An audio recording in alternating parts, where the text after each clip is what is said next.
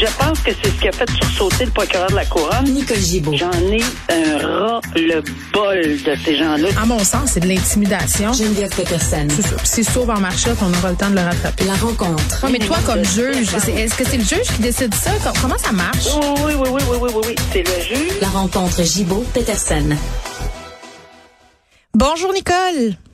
Oui, bonjour. Alors, Carl Giroir est de retour en procès et il témoignait aujourd'hui avec sa mère. Oui. Euh, D'ailleurs, euh, comme c'est un procès devant jury et comme on sait très bien que la, les actes euh, comme tels, meurtre et tentative de meurtre, ça fait pas l'objet de contestation. C'est admis. Alors, on sait d'emblée, parce que la couronne a mis la table, que c'est pas euh, là-dessus que les arguments vont porter.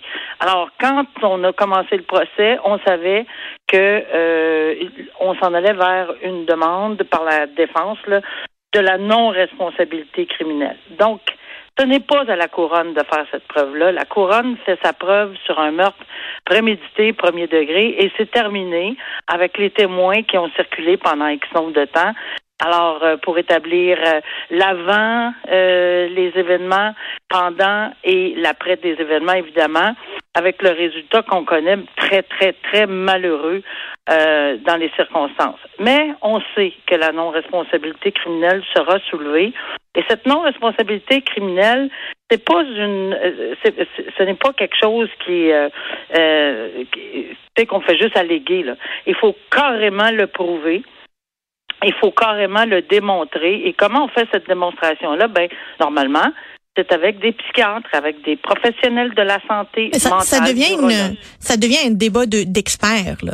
Ben, oui, c'est- on a toujours appelé ça des débats d'experts, mais j'oserais dire que souvent, et puis ça, les gens peut-être que le savent pas non plus, mais euh, souvent, la non-responsabilité criminelle devant les tribunaux, on va passer vite, là, mais ce n'est même pas contesté, parce que clairement, c'en est de la responsabilité criminelle, donc il n'y a pas de contestation, pas de bataille d'experts entre la couronne et la défense. Mais quand il y en a, oui, ça devient des con- une contestation euh, euh, sur les rapports, mais on n'est pas là, là. On n'est pas rendu là. Là, maintenant, ce qui, arrive au procès, c'est que on met la table. La défense se doit de mettre la table, pas juste de mettre un, expert, se mettre la table, c'est-à-dire en faisant témoigner la mère pour ses comportements, depuis quel âge, comment, où, euh, dans quelles circonstances, et ensuite lui-même.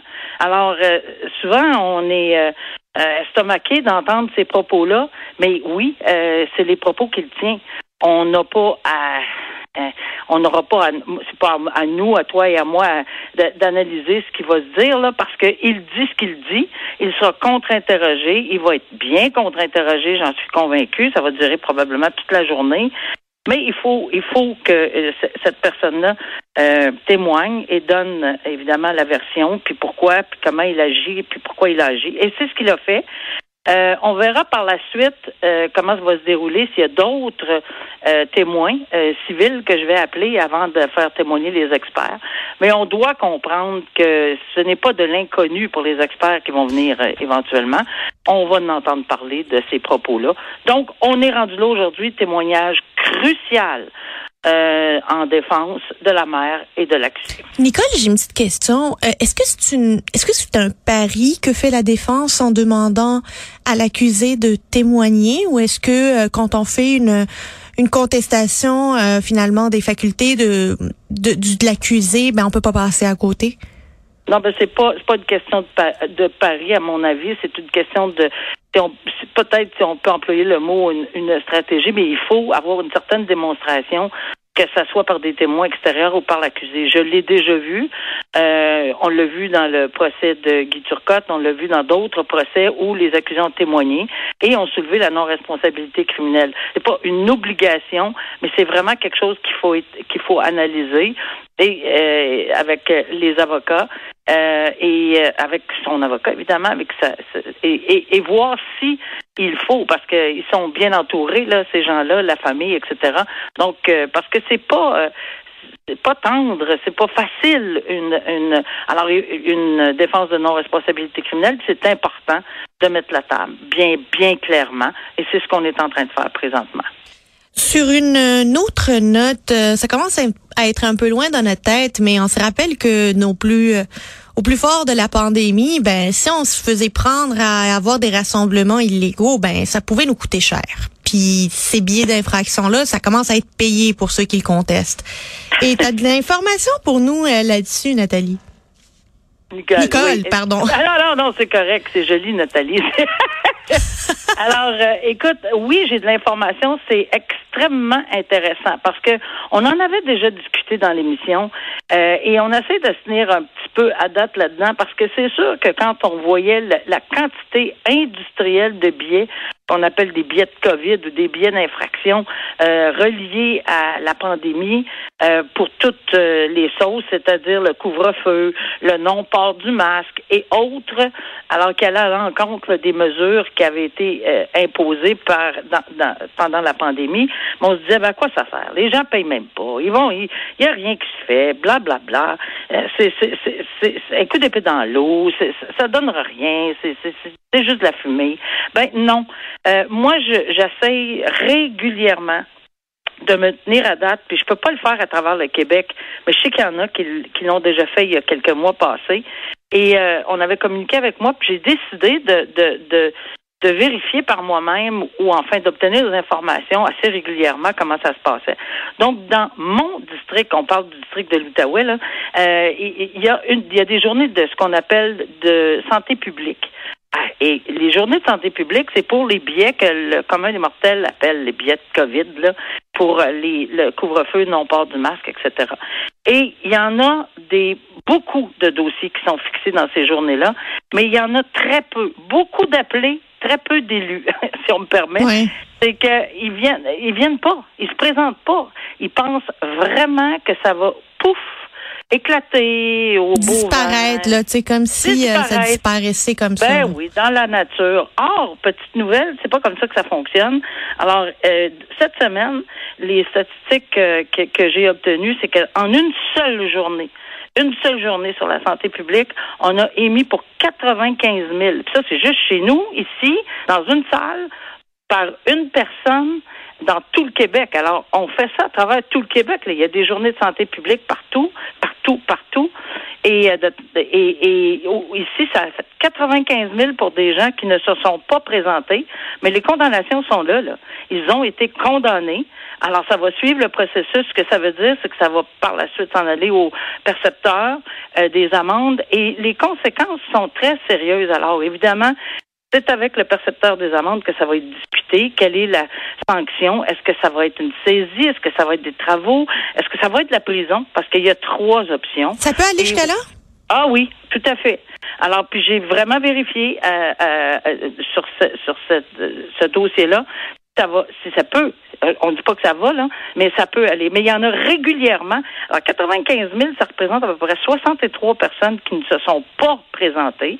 Mais il y en a une douzaine, 13 à peu près, qui se sont présentées. Ils ont contesté. Et là, ce qui est absolument incroyable, c'est on me raconte les, les, les défenses qui sont soumises. Ça, ça, ça Ah oui, bon ça m'intéresse, ça. Ça n'a pas de bon sens. Il y a plein de gens malades qu'il fallait qu'ils aillent à gauche, pas à droite, puis ici, puis ils promenaient leurs chiens à deux, euh, parce qu'on on sait qu'il y a une exception pour promener les chiens, mais il était deux puis trois pour promener le chien. Alors, mais ça passe pas, je vous le dis là, de façon générale. C'est une exception. Quand on a une excuse, c'est une exception. Il faut avoir carrément de défense de diligence raisonnable. Et c'est sûr qu'on demeure pas juste avec la version qu'on expose au tribunal. On se fait contre-interroger et les procureurs de la couronne qui sont dans ces dossiers-là sont, euh, sont réveillés. Là. Euh, Permettez-moi de vous dire qu'ils connaissent les défenses, là. ils connaissent les points et ça se peut qu'il y en ait, qu'il y a de très bonnes raisons, puis des raisons euh, qui, qui vont aller euh, de l'avant pour une diligence raisonnable. On a tout fait. Euh, pour pouvoir euh, euh, arriver avant le couvre-feu, par exemple. Il y en a qui ont de très bons dossiers, pas beaucoup. Si on parle de 2 sur 13, 14, c'est pas énorme. Mais malheureusement, les gens, quand ils s'en sortent, quand ils s'en sortent, tant mieux. Euh, mais malheureusement, pour ceux qui s'en sortent pas, c'est ça que je veux dire, ben, ça augmente. On sait que c'est à peu près 1550 dollars l'infraction quand on se présente même pas. Mais quand on se présente puis qu'il y a un procès contesté puis qu'on perd, ben, ça monte à 1700. Alors, Ouch. pas- fait que dans une journée, là, une journée dans mon district, alors c'est ce que je disais, une journée, une salle de cours dans un seul district, on en a eu pour 113 700 dollars. Une grosse journée, là. Alors, si les gens pensent qu'on fait, que les tribunaux font rien en matière de mesures, euh, pour les mesures euh, sanitaires lorsqu'il y a eu des infractions, c'est faux. Alors, il faudrait faire l'exercice à travers la province, puis je pense qu'on serait renversé de voir la quantité de dossiers par défaut et même contestés qui existent, puis ça se peut qu'il y ait de très bonnes défenses, puis ça, on, on va l'accepter. La question que je me posais, Nicole, c'est ceux qui contestent qui se présentent pas. Puis on sait qu'il y a une problématique d'accès à la justice, d'accès aux tribunaux, que du monde attend un temps de malade pour pouvoir être devant un juge puis présenter une une défense ou pouvoir se faire justice. Est-ce que ça ne vient pas uniquement contribuer à embourber les les tribunaux davantage?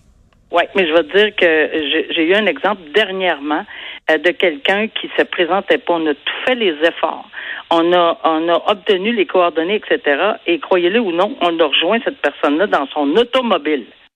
Alors, euh, et, et, et, et, la cour est en, est en train de fonctionner. Alors, euh, tu sais, ils font beaucoup, beaucoup d'efforts. Cette personne-là a répondu.